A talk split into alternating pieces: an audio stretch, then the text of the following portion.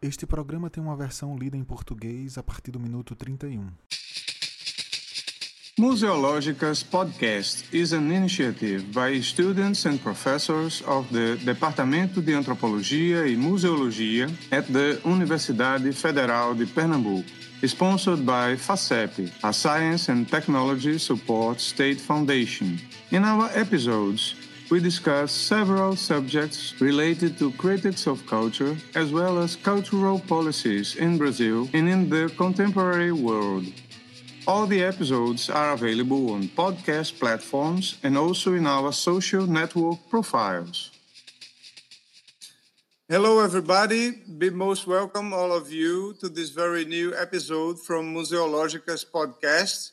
I am Daniel Vieira, professor at the Department of Anthropology and Museology from Federal University of Pernambuco, and it is a pleasure to join two more department colleagues, Francisco Sá Barreto and Alex Vailati, to receive enthusiastically a special guest, one of the brightest scholars who has contributed to the study of city in contemporaneity, the Dutch sociologist Saskia Sassen, currently working as professor at Columbia University, New York, and author of books such as The Global City, 1991, and more recently, Expulsions, 2014.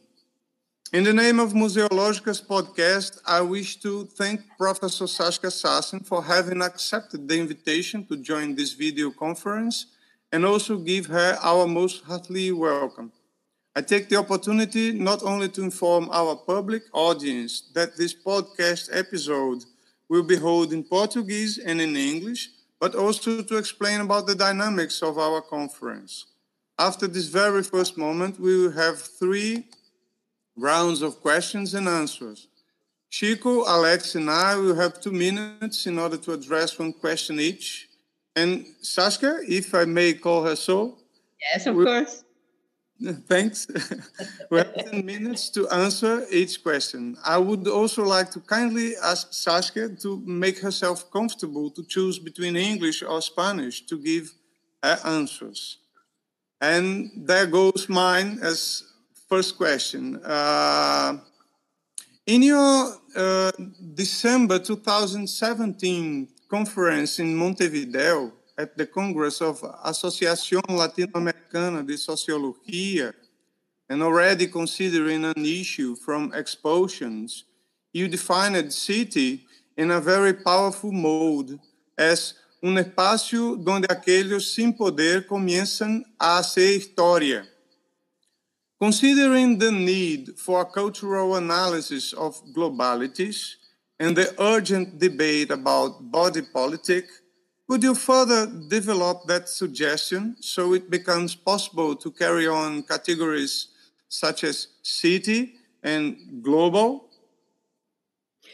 Excellent, excellent point. Uh, this is, a, to me, a very important subject. So let me start by inviting us to think about an earlier period when you had the development of mining, the development of plantations, the strongest actions that workers, exploited workers, could take were really in the mines, in the plantations. That has now changed because mines and plantations are controlled by militarized actors. The question is where is it in today's world where those without power get to make a history get to stand up to power, etc., etc. And I, in my reading, it is mostly in our big cities, not small towns. Small towns are far too controlled, but in our big cities that no government can fully control, those are the spaces where I repeat, where those without power get to make a history, get to make a politics, get to change certain conditions. Now, that does not mean that everything goes well, that everything becomes easy. No, it's a permanent contestation, a permanent battle. When some aspects are, when they succeed in gaining certain aspects, immediately there is another set of actors you know, of, of sectors that they have to try to fight for as well. So this is an ongoing effort. But what I want to again recover is the extent to which, in today's world, as opposed to the world of a hundred years ago, it is in cities where those without power get to make a history, get to make a politics, get to change certain conditions. Now, point number two cities are big entities. You have a lot of very powerful people. You have a lot of controlling factors. In some cities, the police are terrible. I think Brazil is famous for its policemen, uh, the wrong type of policeman, really. Um, in other cities, the police are a bit more reasonable. It often took the work of residents to make them more reasonable. That's the case, I would say, in New York, where police used to be very abusive. But now we have such a mix that it is actually, there are elements that are very reasonable. So the city is, is, is a space that is complex, there is power, but it is ultimately an open system. And that is what matters. So that certain actions, certain activities can be developed. Now, one question that I ask myself is uh, uh, how dangerous is it for young men and women to contest power in a big, powerful city? The risks are there. So it's not like it's easy.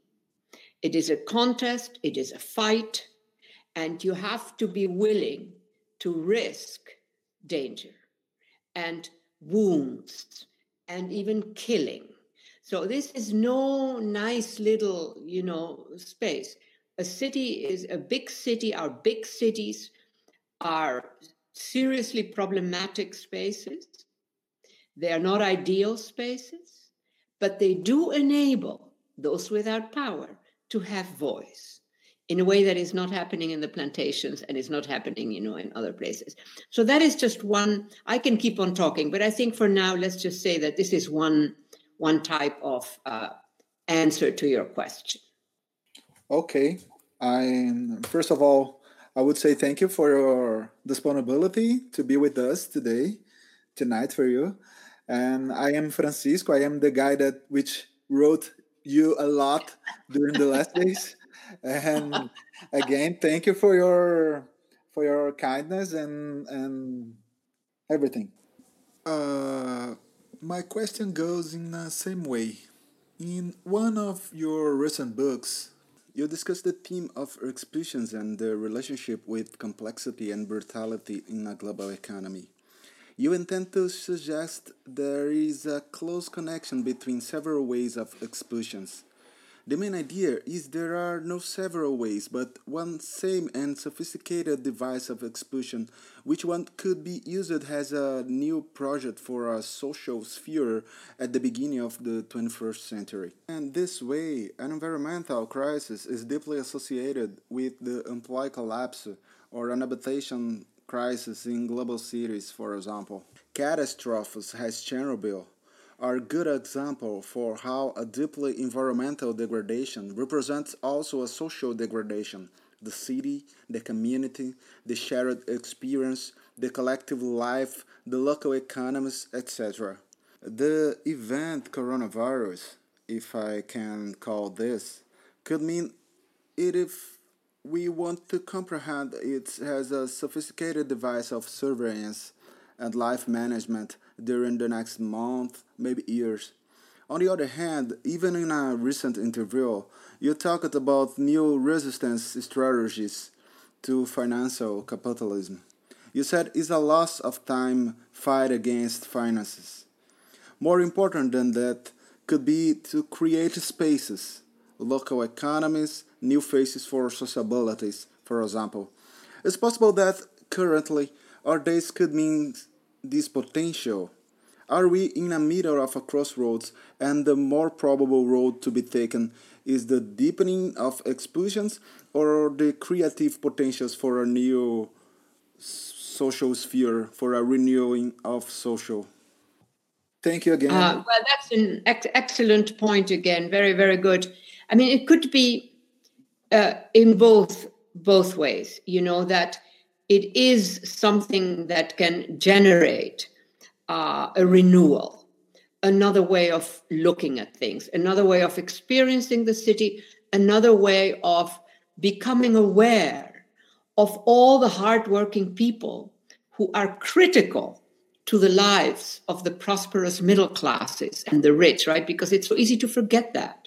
You sort of take it for granted. There it is. Now, what stands out, given the corona crisis, is in fact that, my God, there are types of workers who are every day out there working and they risk dying. This is not risking that you can, you know, hurt your foot. This is death and a, and a painful death. You know, this is not a, a nice death. I guess not many deaths are nice, but you know, some of them are more reasonable than others. So, so I mean, if one, if I were a philosopher, I can imagine producing a narrative about all of this that has the freedom to think what somehow we cannot simply speak about in our everyday situation or in our situation as intellectuals or in our classes as teachers, you know, where we, we can't go crazy. But if I were a philosopher, I could go crazy. I could go and invoke, you know, something that we don't see, that doesn't smell, that doesn't make noise, because that is what we're dealing with. We don't see it, we don't smell it, we don't feel it. We just feel the outcome. And you know, you could just create narratives that would go in the direction of inviting us to think about our fragility, how even the most powerful people can be subjected to this invisible, no smell, no sound presence. When you begin to think that way, you immediately want Hitchcock making a film about that, right? I mean, it's the kind of thing that it just blows your mind. Now, we know that most of the people who are dying are either poor, in the case of the United States, they are black very often, and also they are particular, they are nurses. You know, there are people who are out there on the front lines, and they are dying. Of course, we have some older people who die. Okay, fine, but you know, old people eventually we are all old and we'll die. But so so what I hope is that it's an invitation. This virus, this invisible, no smell, no noise virus, that it becomes an invitation for us to produce narratives that change some of the conditionalities that we're talking about, you know, that or, or that not so much that we're talking about, but that frame our understanding of, for instance, what does it mean to live in a city, in a big city? Well, living in a big city means that you're going to have poor and rich, you're going to have traffic jams, you're going to be able to buy whatever you want if you have the money, uh, you are going to suffer homelessness if just something goes a bit wrong in your job and you're not a high income person you might be on the street homeless. This has been happening in a city like new york to a very large extent and in other major cities in the united states. So so the the issue then becomes is this moment which is a moment of immobility enclosure we, we're meant to stay in our homes uh, we're meant not to be out there on the street, etc. Some are, the police are, etc., but we're not meant.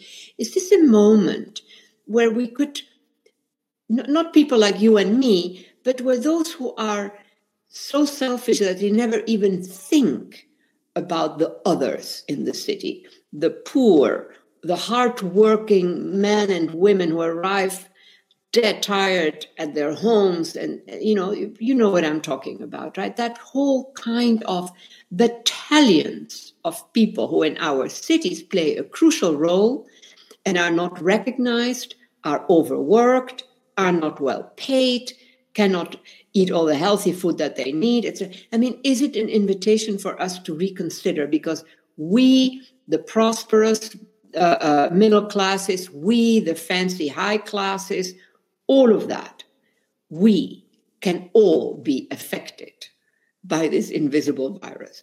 We know that the poor are far more likely than the very rich, but the very rich have also been hit by that. We every day I read about some very rich, very famous person who's now dead because of that virus.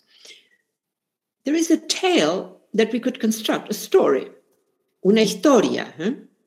that we could build out of that.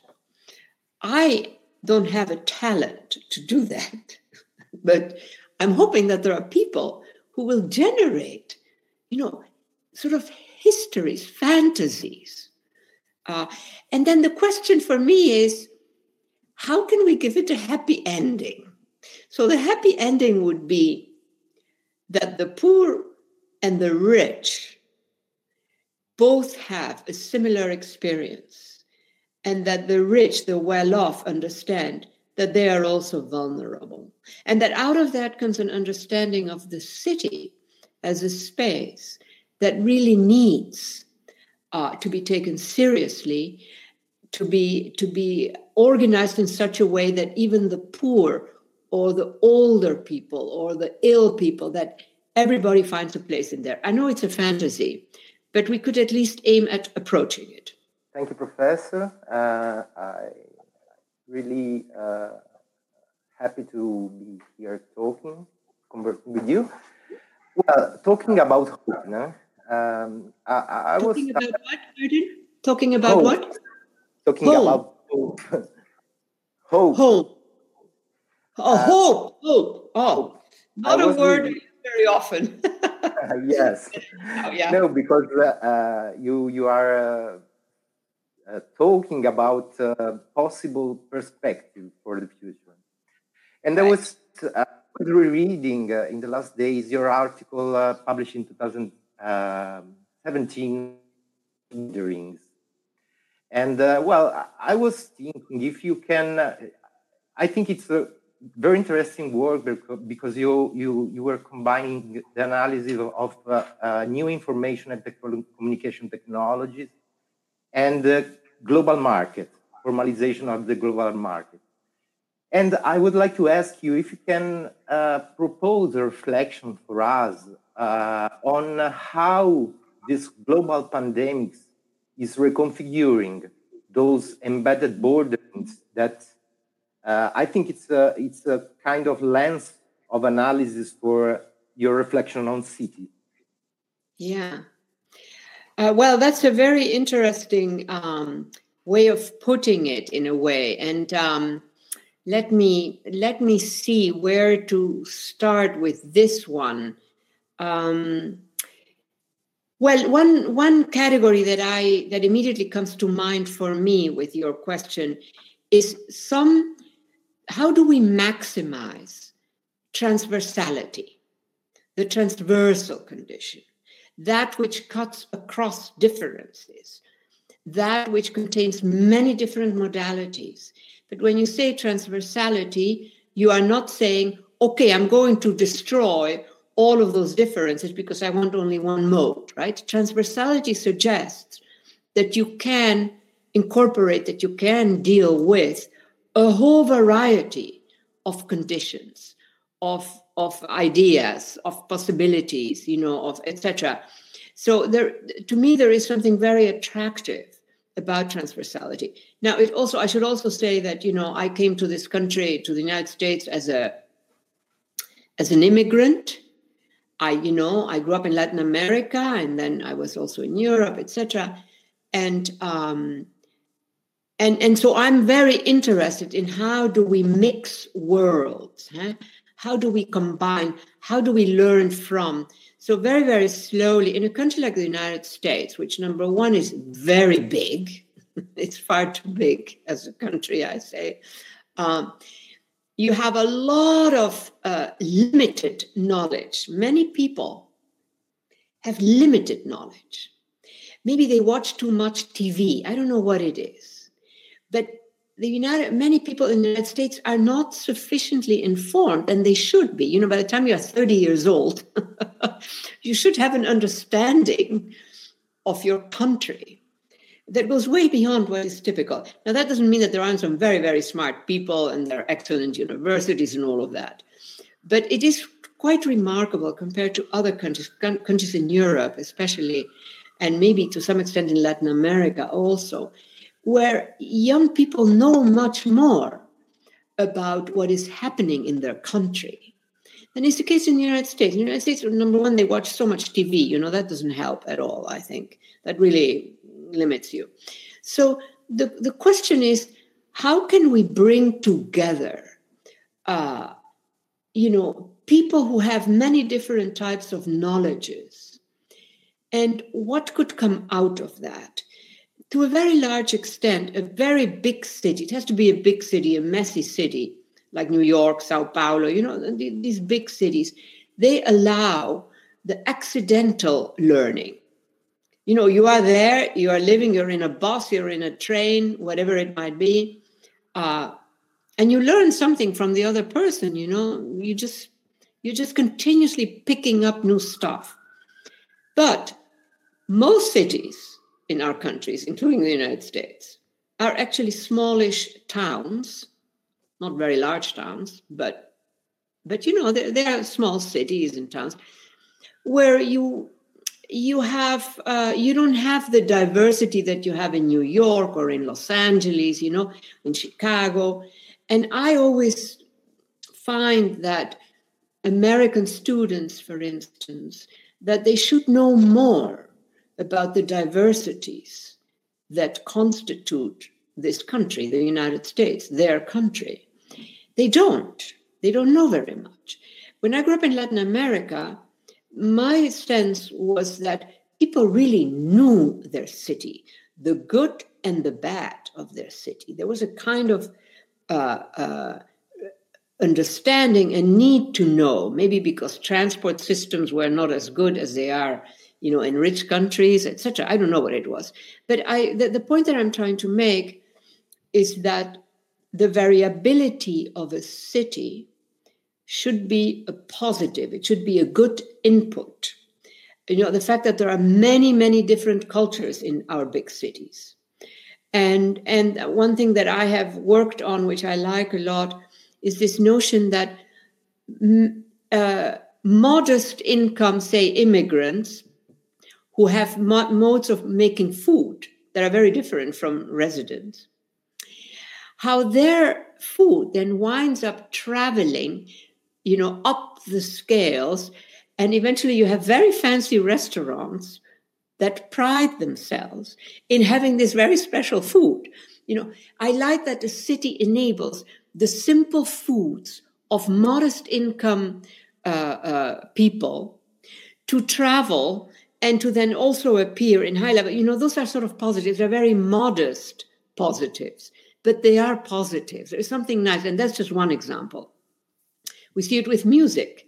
You know, we see it with so many things that a real working city can incorporate a lot of the music making, the ideas, the poetry, the food of many different cultures. And then it becomes a mishmash, you know, like a soup where you are mixing everything up. So that is one element uh, for an answer to your question. But tell me if there is something else in particular that you want me to address because this all sounds very nice and sweet and a lot of my writing is tough hard and critical so you might want more of the hard critical yeah because uh, for example uh, I, all of us are observing uh, the, the, the, this conjuncture eh? this, are what all of you are what the conjuncture what is happening with the conjuncture uh, right and, uh, well for example, you talk about uh, embedded borderings and uh, systemic edges, né? bordering and edges. Tá? So what's interesting, I think, that the actual pandemics, uh, a proper question can be how the actual pandemics can be reconfigured these edges. Yes. Uh, yes. Very good. At the level, for example, this conference, this meeting is uh, one example of transformation. Before the pandemics, probably without pandemics, probably will we will we are not we will, are not conversing.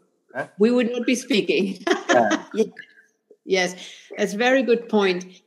Um, well, you know, it, it, one of the I have often thought about the, the possibility of a crisis generating a transformative outcome. Right, that something really changes.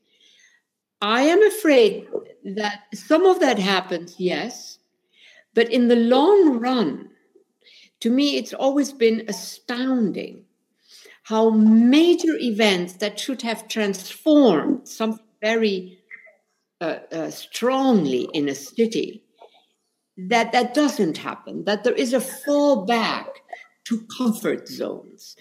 And and so my, now this crisis that we're living is a very peculiar crisis. It affects everybody and there is no escaping really. You know in the sense that uh, the rich are also dying. More of the low income people are dying clearly than than the rich.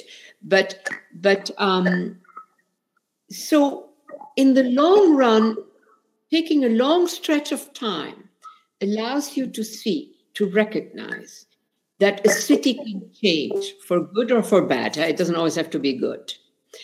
Um, if you ask me the current crisis that we're living how will that change cities? There is a kind of uh, iron, ironic thought almost that comes to my mind, which is that this very dramatic mode that we're living through, because it's a very dramatic, this invisible virus, you know, that can kill in such a way and doesn't make noise, doesn't need tools, it just kills you you stand back and you say, wow, you know, where did this come from? Where does it get that power? You know, where does it, I mean, you know, it's, it's absolutely, when you stand back, you absolutely say, what is this? Is this a new, is this new? Is this something new? We know that it isn't. We had SARS earlier, you know, and who knows in the past.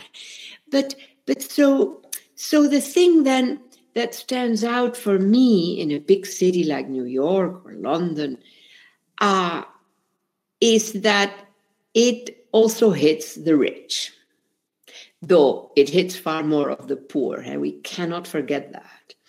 But the rich also fall. And that, the rich and the powerful, in other words, also fall. And that, I wonder if that will have Oopsie. And so, so the, the, the question is, how will, how will, well, that's one question. How will the rich actually react to the fact that this is one thing they could not escape? Because let's remember that the rich and the upper middle classes, you know, those who are really have resources, they can avoid many of the forms of violence, wounds, death, illnesses that the poor and the modest middle classes cannot avoid. And so the question is here is one item that appears out of nowhere, and it will also hit the rich. And there is little that they can do. Now the rich are doing better than the poor. Huh? Let me just repeat that. And but that in itself to me is sort of interesting in the sense that that if I were if I were a priest, uh, a preacher, uh, you know, sort of somebody whose mind can just sort of play around and, you know, explore. I would create quite a narrative about this, which would be not truthful, you know, because what is truth? But that would evoke scenarios where the rich also suffer and suffer deeply, and where the poor and the rich could actually find each other and say, you know what? Our humanity we share, and we also now share this threat. I mean, that's one way of putting it. Be well. À la prochaine. À la prochaine. Uh, the same for you, Professor Sassen. I hope Thank that you. everything goes okay for you and your husband, Mr. Uh, and uh, well, we, we hope that we can see each other in, in, in, further activities uh, in the near future. And I hope that this pandemic uh, ends so fast as, as possible so every one of us could uh, keep on yeah, with our lives and uh, with the lives of our families and friends and, and so on. I, I wish all the best for all of you. Thank you very much. Also for you. Yeah. And have a nice dinner. Hasta la próxima. Okay. I'm going to close and, down. Uh, about, and about the dinner, uh, eet smakelijk. Thank you. Yeah, eet smakelijk. That was very well pronounced, that Dutch. bye bye. bye. Em sua conferência de dezembro de 2017 em Montevideo, por ocasião do Congresso da Associação Latino-Americana de Sociologia, e já retomando o argumento em seu livro Explosions, a senhora definiu a cidade de modo muito potente como um espaço onde aqueles despossuídos de poder se põem a fazer história. A senhora poderia desenvolver mais essa sugestão, de forma que pudéssemos incorporar uma análise cultural que dê conta das diversas globalidades e considerar o debate sobre corpo político, a fim de seguir pensando categorias como cidade e global? Esse é para mim um tema muito importante. Deixe-me começar com um convite a nós mesmos, o da necessidade de pensarmos uma época anterior, quando se desenvolveu a mineração e as plantations. A maior capacidade de agência que os trabalhadores explorados poderiam materializar estava localizada especificamente nas minas e nas plantations. Agora tudo mudou, porque minas e plantations são controladas por atores militarizados. A questão é: onde no mundo contemporâneo aqueles sem poder podem fazer história, podem se levantar e enfrentar o poder, etc. Na minha leitura, esse lugar é nas grandes cidades, não nas pequenas cidades, porque são muito facilmente controláveis mas nas grandes cidades nenhum governo pode ter um controle total. Esses são os espaços, e eu preciso me repetir, onde aqueles que não têm poder podem fazer história, podem mudar as políticas, podem mudar as certas condições sociais. Eu não quero dizer que tudo ficará bem, que tudo vai ser fácil, não. É uma contestação permanente, uma batalha permanente. Quando se consegue ganhar em algum assunto específico, imediatamente haverá um outro grupo de atores que terão que lutar também esses são esforços permanentes. Mas aquilo que eu gostaria de enfatizar é que no mundo contemporâneo, diferentemente do mundo de 100 anos atrás, é nas cidades que se materializa o lugar onde aqueles sem poder podem fazer a história, podem fazer políticas, podem mudar as próprias condições. Em relação ao segundo ponto, eu enfatizaria que as cidades são entidades grandes. Elas concentram muitas pessoas poderosas. Há nelas muitas estratégias de controle. Em algumas cidades, a polícia é terrível. Eu penso que, por exemplo, o Brasil é famoso pelos seus policiais, quer dizer, um tipo errado de policiais. Em outras cidades, a polícia é mais razoável. A polícia leva os moradores ao trabalho. Este é o caso de Nova York, onde no passado a polícia abusava muito, mas agora é uma espécie de meio termo entre um e outro tipo, e realmente há elementos que são muito razoáveis. Em resumo, a cidade é um espaço complexo. Encontramos ali o poder, mas não se pode perder de vista, afinal, que a cidade é um sistema aberto, ao final, parece ser isso que conta, porque alguns atores, algumas atividades podem ser desenvolvidas. Todavia, a questão que me proponho é o quanto é perigoso para jovens homens e mulheres contestar o poder em uma grande e poderosa cidade. Os riscos existem, não é tão fácil. É uma disputa, uma luta, e tem que ser claro que pode ser arriscado, que qualquer um desses atores pode vir a ser ferido ou também assassinado. A cidade, portanto, não é esse pequeno espaço feliz. As grandes cidades são espaços seriamente problemáticos. Não são os espaços ideais, mas permitem a quem não tem poder disputar esse poder, ter voz, de uma maneira que não acontecia nas plantations ou em outros lugares. Em um dos seus livros mais recentes, quando a senhora trata do tema das expulsões e suas relações com complexidade e brutalidade na economia global, você pretende sugerir que há uma conexão íntima entre diversas formas de expulsão. A ideia é a de que não há diversas formas, mas uma mesma e sofisticada forma através da qual parece se desenvolver um projeto de governo no início do século XXI. Assim, uma crise ambiental estaria fortemente associada ao colapso do trabalho ou crise habitacional nas ditas cidades globais, por exemplo. Catástrofes como Chernobyl são bons exemplos de como a degradação profunda do meio ambiente representa também a degradação do social como um todo. A cidade, a comunidade, a experiência coletiva, as economias locais. O evento Covid-19 pode significar isso se for utilizado como sofisticado dispositivo de vigilância e administração da vida nos próximos meses, talvez anos. Por outro lado, em também recente entrevista, a senhora falou sobre as estratégias de resistência ao capitalismo financeiro. Disse que é pouco frutífero lutar contra o mercado de finanças. Mais importante do que isso é produzir espaços a partir dos quais é possível desenvolver novas experiências sociais, economias locais, formas renovadas de sociabilidade.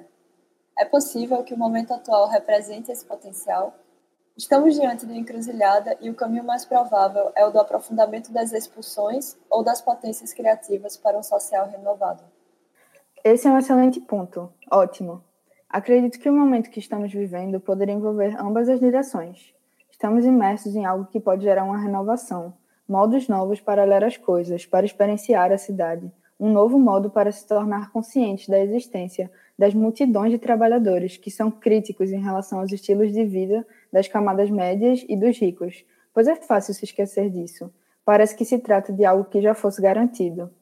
Agora, o que se destaca, considerando a crise ligada ao coronavírus, é que, meu Deus, há alguns tipos de trabalhadores que a cada dia estão lá fora, trabalhando. E eles estão se arriscando, arriscando a própria vida. Não é o risco de machucar o pé, mas o risco de morte.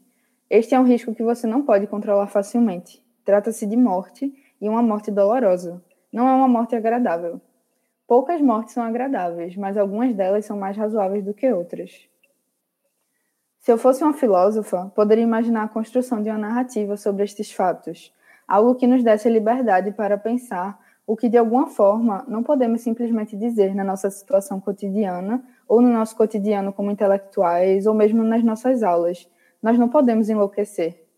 Mas se eu fosse uma filósofa, eu poderia enlouquecer e invocar algo que não podemos ver, que não tem cheiro, que não faz barulho. Digo isso porque é com esse desafio que estamos lidando.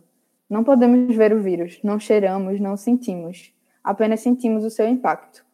Eu gostaria de criar narrativas que fossem na direção de nos convidar a pensar sobre a nossa fragilidade Diante disso, eu me indago: como também as pessoas mais poderosas podem estar sujeitas, vulneráveis a essa presença invisível, sem cheiro e sem som? Se parássemos para pensar assim antes dessa pandemia, imediatamente isso nos sugeriria um roteiro de um Hitchcock para um filme sobre isto. É o tipo de visão que nos deixa loucos. Por outro lado, sabemos que a maioria dos que irão morrer serão pessoas pobres.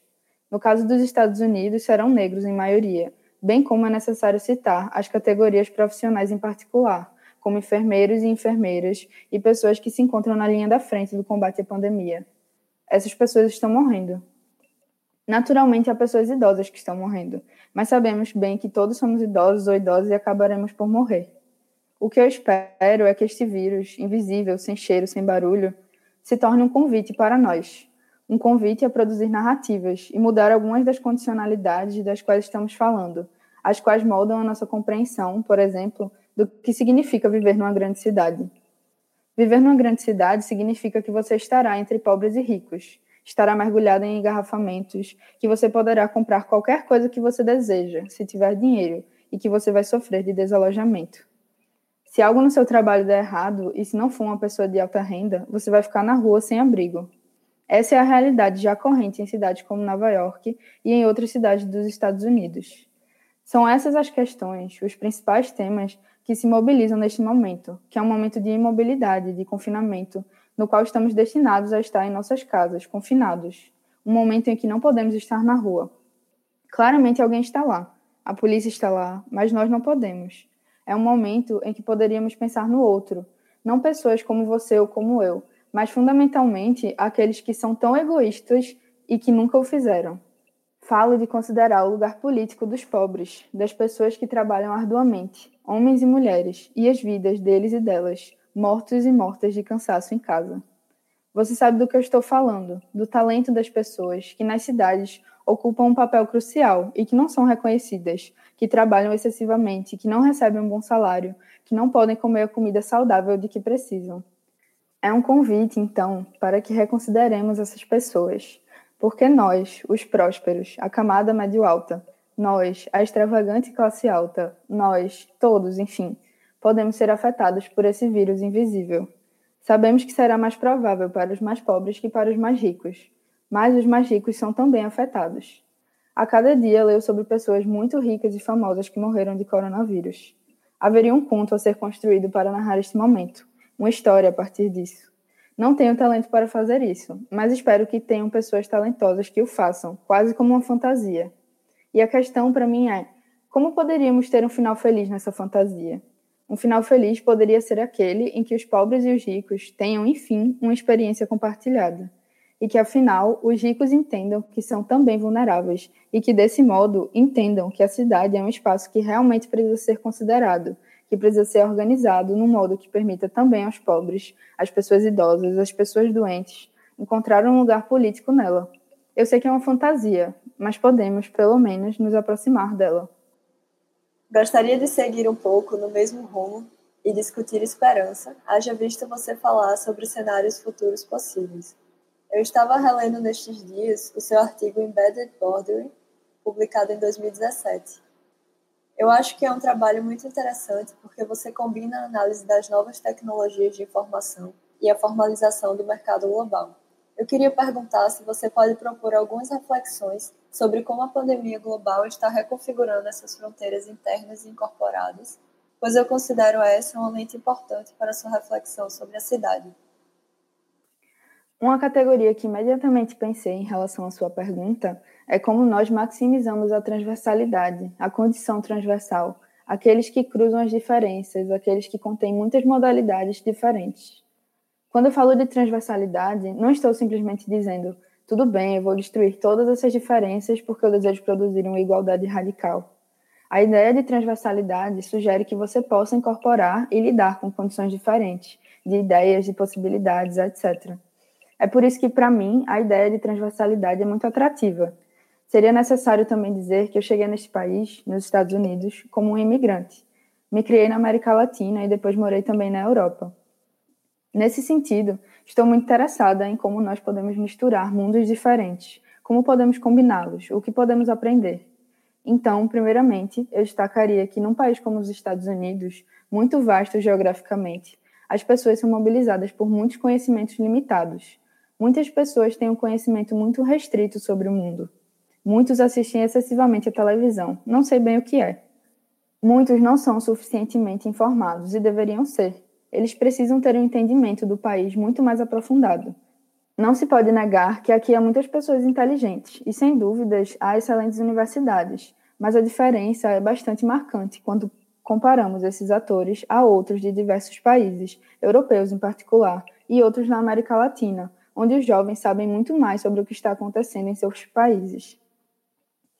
Nos Estados Unidos, primeiramente, as pessoas buscam se informar pela televisão, coisa que não ajuda em nada, os limita. Dessa forma, a questão é: como podemos juntar essas pessoas que têm conhecimentos muito diferentes? O que poderia sair disso? É o que traduz a maioria das grandes cidades, e é necessário que seja nas grandes e caóticas, como Nova York São Paulo. Essas grandes cidades permitem uma aprendizagem acidental. Você está aí em um ônibus ou em um trem e você aprende algo das outras pessoas.